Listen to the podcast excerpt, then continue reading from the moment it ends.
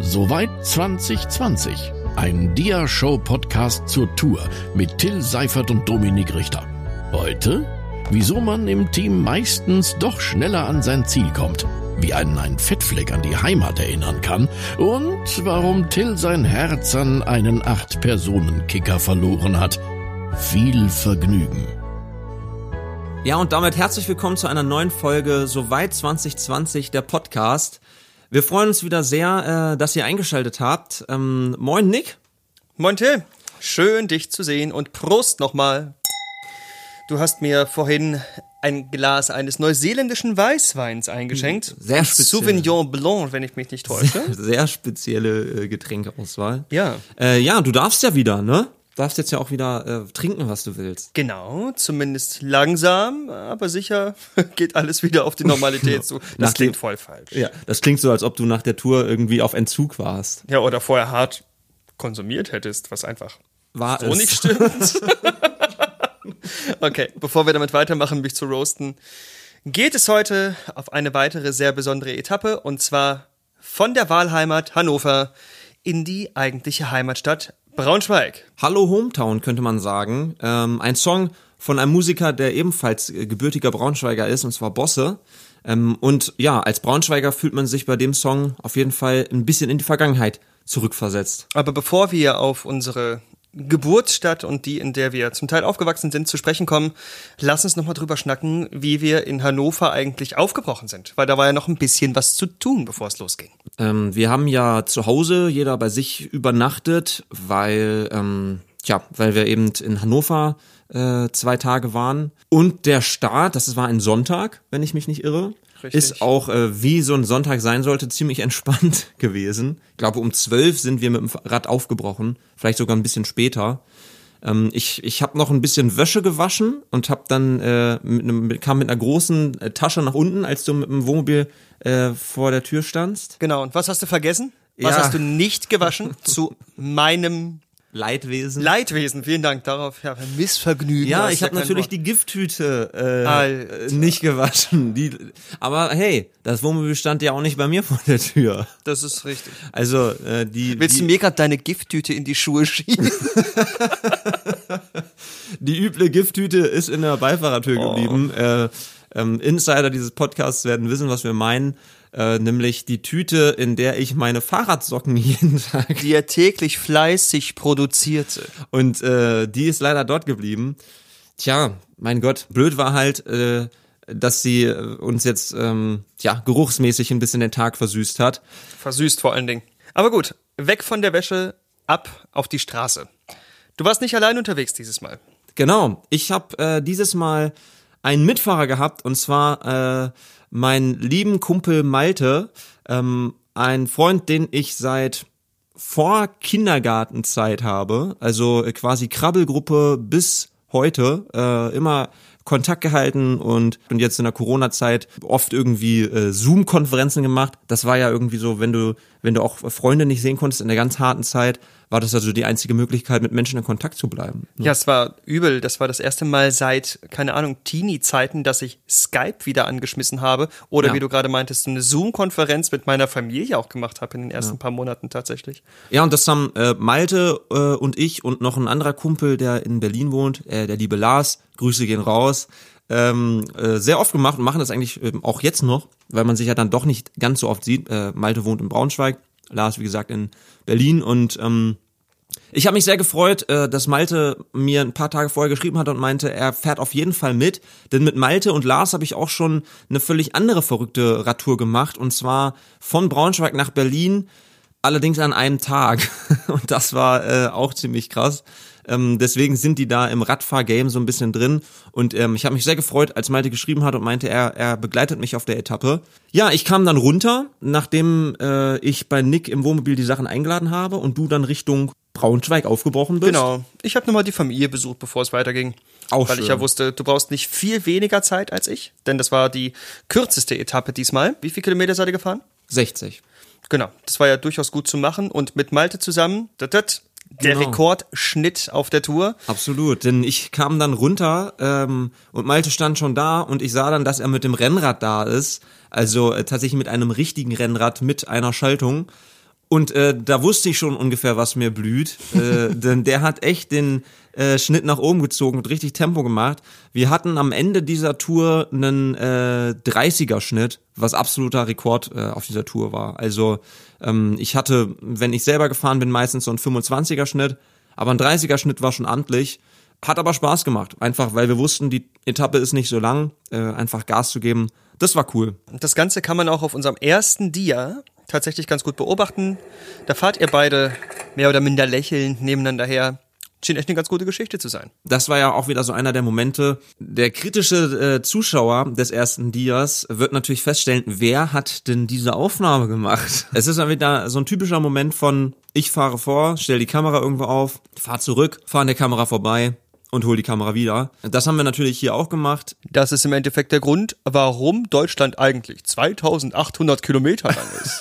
genau, weil ich streng genommen natürlich doppelte äh. Distanzen gefahren bin. Berge in Schlangenlinien hoch und immer wieder an der GoPro vorbei. Genau. Aber das musste ich bei dieser Tour natürlich nicht die ganze Zeit machen, denn Malte war ja dabei und äh, so hatten wir die Chance, äh, dass auch mal Malte die Kamera nimmt und mich quasi beim Fahren filmt.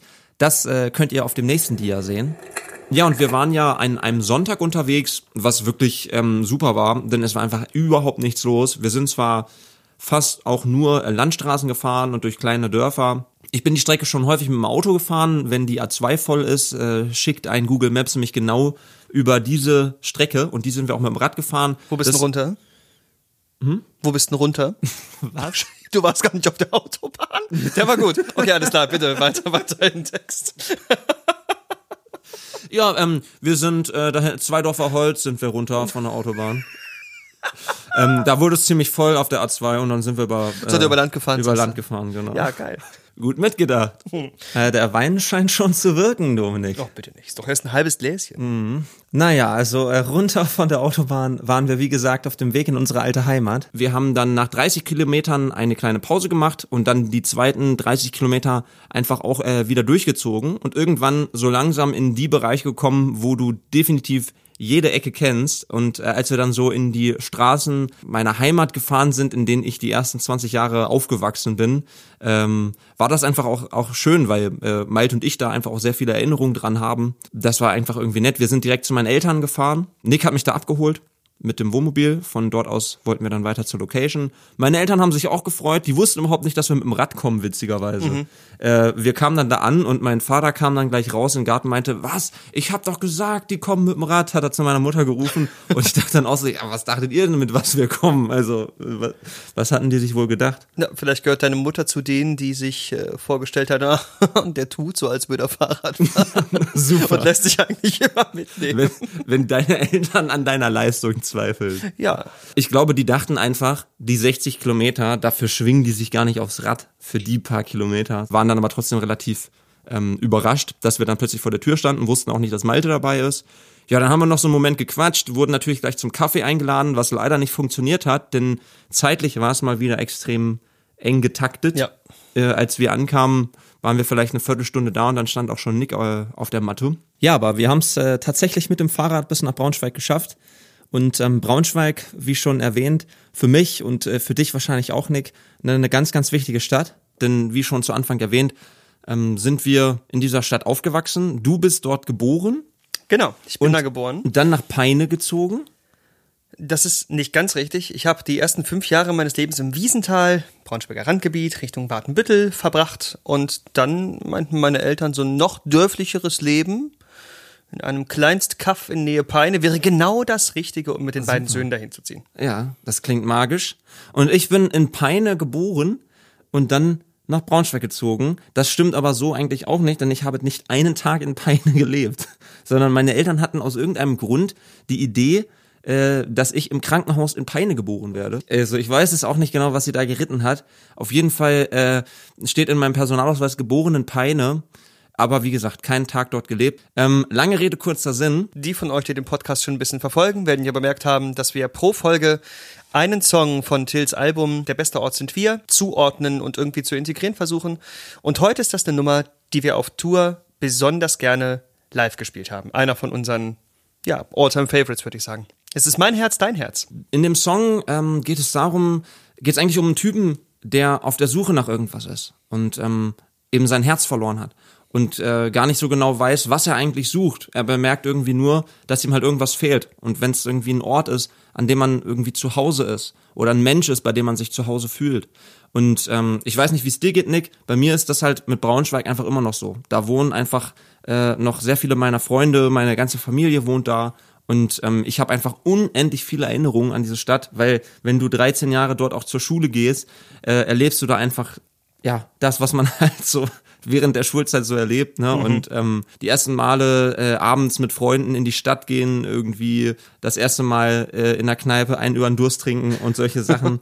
ähm, das sind halt alles so Sachen, die ich äh, mit Braunschweig verbinde und wo irgendwie und äh, das soll jetzt gar nicht sehr romantisch oder sehr pathetisch klingen, sondern wo natürlich irgendwie immer so ein kleines bisschen das Herz auch bleibt in der Stadt, in der man äh, geboren ist und aufgewachsen ist. Es geht mir ganz genauso. Die Familie ähm, von mütterlicher Seite, die wohnen da alle noch. Kindheitserinnerungen an diese Stadt habe ich in Hülle und Fülle und vor allen Dingen, ich bin ja so ein Weihnachtsfreak, ich stehe auf den Braunschweiger Weihnachtsmarkt und das macht für mich auch so ein Stück weit den Charme dieser Stadt aus.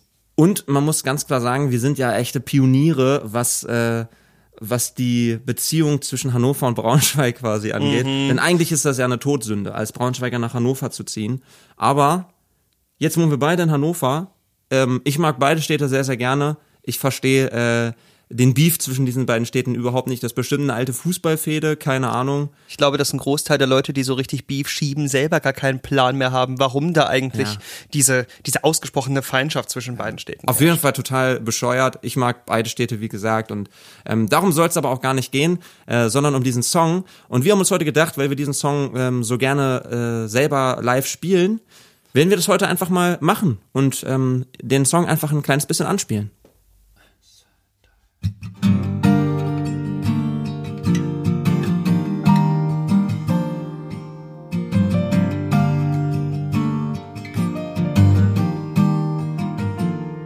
Kannst du mir helfen?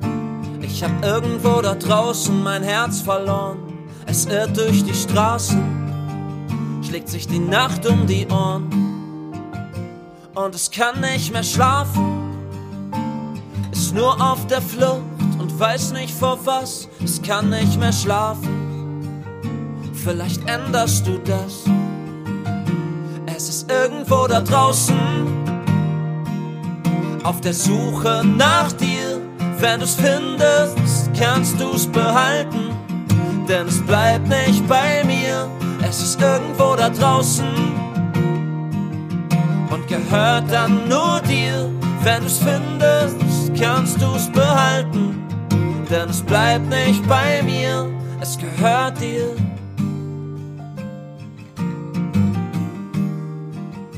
Es gehört dir.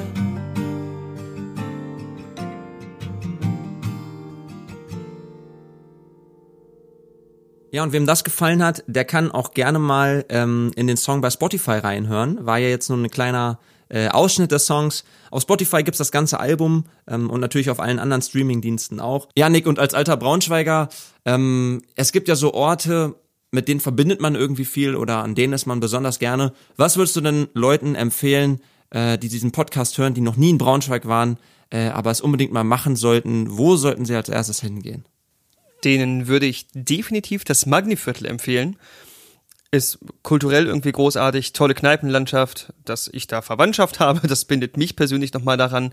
Und ich habe meine ersten beiden Kochkurse dort in diesem Viertel gemacht. Ja, witzig, äh, dass du Magniviertel sagst.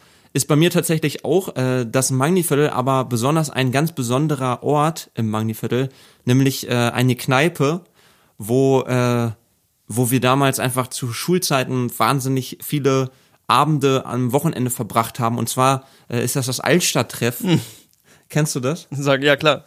Ähm, und das ist eine Kneipe, die ist, glaube ich, drei, äh, dreistöckig. Ähm, und äh, damals war es noch so, jetzt ist der oberste Bereich, glaube ich, Raucherbereich, wenn ich mich nicht irre. Ähm, ganz oben, also das Magni-Viertel ist ein, ist ein Viertel, in dem extrem viele sehr, sehr alte Häuser stehen, Fachwerkhäuser und irgendwie krumm und schief. So. Unter anderem auch das älteste Fachwerkhaus Europas steht äh, glücklicherweise und leider unter Denkmalschutz, so dass das Ding nicht weiter aufbereitet werden kann, um wirklich wieder schön zu werden. Okay. Aber das äh, die, das Altstadttreff ähm, ist tatsächlich auch total schön Und ganz oben unterm Dach ist eben äh, die letzte Etage.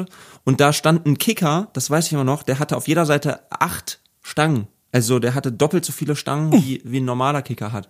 Äh, und das war natürlich immer äh, ein Fest, da dann einfach so zu zocken mit, mit vier Leuten auf jeder Seite. Ah, krass, das muss ja ein übles Gebilde gewesen sein. Ja, das war super. Denke ich auch echt heute noch gern dran zurück an diese Abende äh, da mit diesem Kicker. Äh, könnte man sagen, habe ich ein bisschen mein Herz dran verloren. Ähm, wenn jemand weiß, ob der da noch steht, äh, schick gern mal ein Foto, würde mich echt interessieren. Aber um aufs Thema zurückzukommen, dann stand Nick vor der Tür ähm, mit dem Wohnmobil bei meinen Eltern und hat mich abgeholt, zur, ähm, um zur Location zu fahren. Und zwar war das der Wolters Kulturgarten in Braunschweig. Das war auch eine Idee, die wahrscheinlich aus der Corona-Geschichte entstanden ist, ähm, denn das hat draußen stattgefunden. Ähm, Nick, korrigier mich, 200 Leute konnten dort Platz finden. Ich meine tatsächlich 250 Leute okay. an Vierertischen wohl organisiert, auseinandergezogen und somit absolut Corona-konform. Ja, und da schmeißen wir äh, nochmal ein äh, Dia in den Projektor rein. Ähm, ein Bild, wo man das nochmal so ein bisschen genauer sehen kann, wie das aufgebaut war. Äh, Im Vordergrund sieht man mich telefonierend und im Hintergrund äh, ja diese ähm, diese Stühle und Tische, ähm, an denen die Gäste da gesessen haben. Und ähm, wir waren schon das zweite Mal da ähm, und haben dort vor äh, einer anderen Band gespielt, vom lieben Martin. Den kenne ich auch schon seit Braunschweiger Tagen äh, tatsächlich. Mit dem habe ich früher schon gemeinsam viel Musik gemacht. Der hat dort gespielt, wir haben vorweg gespielt und dieses Mal haben wir äh, eine Band supported. Ja, die Combo, die an diesem Abend gespielt hat, bestand zu einem großen Prozentsatz aus Musikern, die für gewöhnlich am Staatstheater Braunschweig spielen. Der Bandleader des Abends war Josef Zieger und äh, die haben Maike Jakobs, eine Braunschweiger Sängerin, gefeatured. Äh, die haben gerade Soundcheck gemacht, als wir ankamen und haben da schon richtig äh, einen abgefeuert. Dann durften wir äh, irgendwann auf die Bühne. Ich hatte das Gefühl, man wusste nicht so richtig, dass wir kommen, ehrlich gesagt. Und schon gar nicht, dass wir zu zweit sein würden. Und, und das auch nicht, genau. Da schmeißen wir das nächste Dia rein vom Soundcheck. Das ist ein wunderschönes Bild, Till. Ja, äh, Nick und ich haben eben, äh, das ist quasi ein Bild aus einem Video und wir haben ungefähr gerade 20 Minuten versucht, ein Standbild davon zu finden, mit dem wir beide zufrieden sind. Auf dem einen gucke ich sehr komisch, dann guckt Nick sehr komisch, dann wird Nick von meinem Gitarrengurt verdeckt, dann halte ich meine Füße irgendwie merkwürdig, denn ich habe auf dem Bild dir sämtliche Zehen. ja, ich habe auf dem Bild keine, äh, keine Schuhe an, äh, weil ich mit Flipflops da aufgelaufen bin. Soundcheck war super. Ähm, meistens ist das so, wir machen uns mit Soundcheck eigentlich deutlich weniger Stress Ja. als der Tonmensch. Äh, was ich aber immer wieder sagen muss, was mir irgendwie immer wieder auffällt, beim Soundcheck ist alles cool und dann kommst du auf die Bühne und gefühlt ist alles anders als beim Soundcheck. Genau. Der Monitor-Sound ist einfach jedes Mal komplett anders, als wir ihn Ja. gerade besprochen haben. Aber auch das kriegen die Jungs dann vorne im FOH on the fly immer wieder ganz gut hin. Ja, wir haben dann ungefähr ein halbes Stündchen äh, Soundcheck äh, gemacht, so mit Aufbau insgesamt, war vielleicht sogar ein bisschen kürzer. Und dann äh, ging's äh, hinter die Bühne, denn es gab heute ein fantastisches Catering. Ein fantastisches Catering. Was, was hattest du? Äh, ich hatte alles, was es gab quasi. Es gab einmal diesen mediterranen Nudelsalat. Ich erinnere mich sehr gut mit, mit Rucola und Pinienkern und so einem Gedöns. War da Knobi mit dran? War da auch diese Aioli mit dran, diese gefährliche? Nein, dann hättest du es nämlich nicht gegessen. Aber du hattest das auch. Und ich hatte dazu, zu Tills Leidwesen, äh, die Scampi mit einer astreinen äh, Kräuter-Aioli. Und jetzt wissen wir auch, warum Nick nach der Tour eine Suppenkur machen musste. Ja, weil er sich pro Abend zwei Mahlzeiten reingehauen hat. Genau. Ich habe mir dann auch irgendwas zu essen geholt. Das Problem war nur, ähm, ich habe ähm, ihn quasi auf dem Schoß gegessen. Ich habe also diesen Teller äh, so hinter der Bühne irgendwie auf dem Stuhl gesessen ähm, und habe dann leider von diesen sehr fettigen Nudeln eine auf meine Hose fallen lassen. Ja.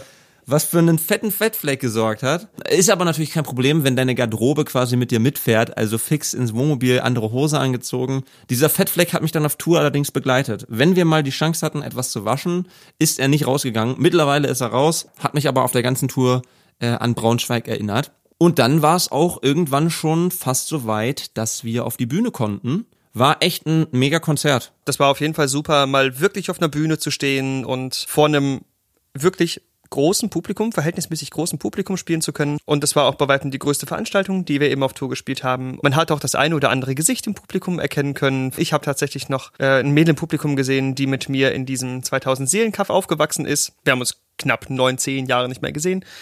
Ja, das war ein großartiger Gig. wir hatten Spaß. Im äh, Anschluss kam dann eben die Band, von der Nick vorhin schon gesprochen hat. Und wir hatten halt extrem Glück mit dem Wetter. Mhm. Bei uns war wirklich noch, Sonne guckte noch so ein bisschen durch. Es äh, wurde langsam so ein kleines bisschen windiger. Ähm, als dann die Band nach uns auf die Bühne kam, die hatten ungefähr so eine halbe Stunde Glück und Ja. dann fing das an zu schütten. Ey, das war überhaupt nicht feierlich. Das, meine Güte. Aber es war großartig. Die Leute hatten im Vorfeld quasi schon so eine kurze Gelegenheit, den Ernstfall zu proben. Denn kurz bevor es losging, mit uns beiden, äh, hat es schon mal angefangen, so ein bisschen zu stippern. Und du sahst halt, wie die Leute sich gerne unter die Schirme und so geflüchtet hätten. Worauf es dann die vorgezogene Ansage vom ähm, Veranstalter gab, dass sie das bitte unterlassen. Äh, ne? Corona und so. Und es hatten erstaunlich viele Leute Regencapes und oder Regenschirme mit.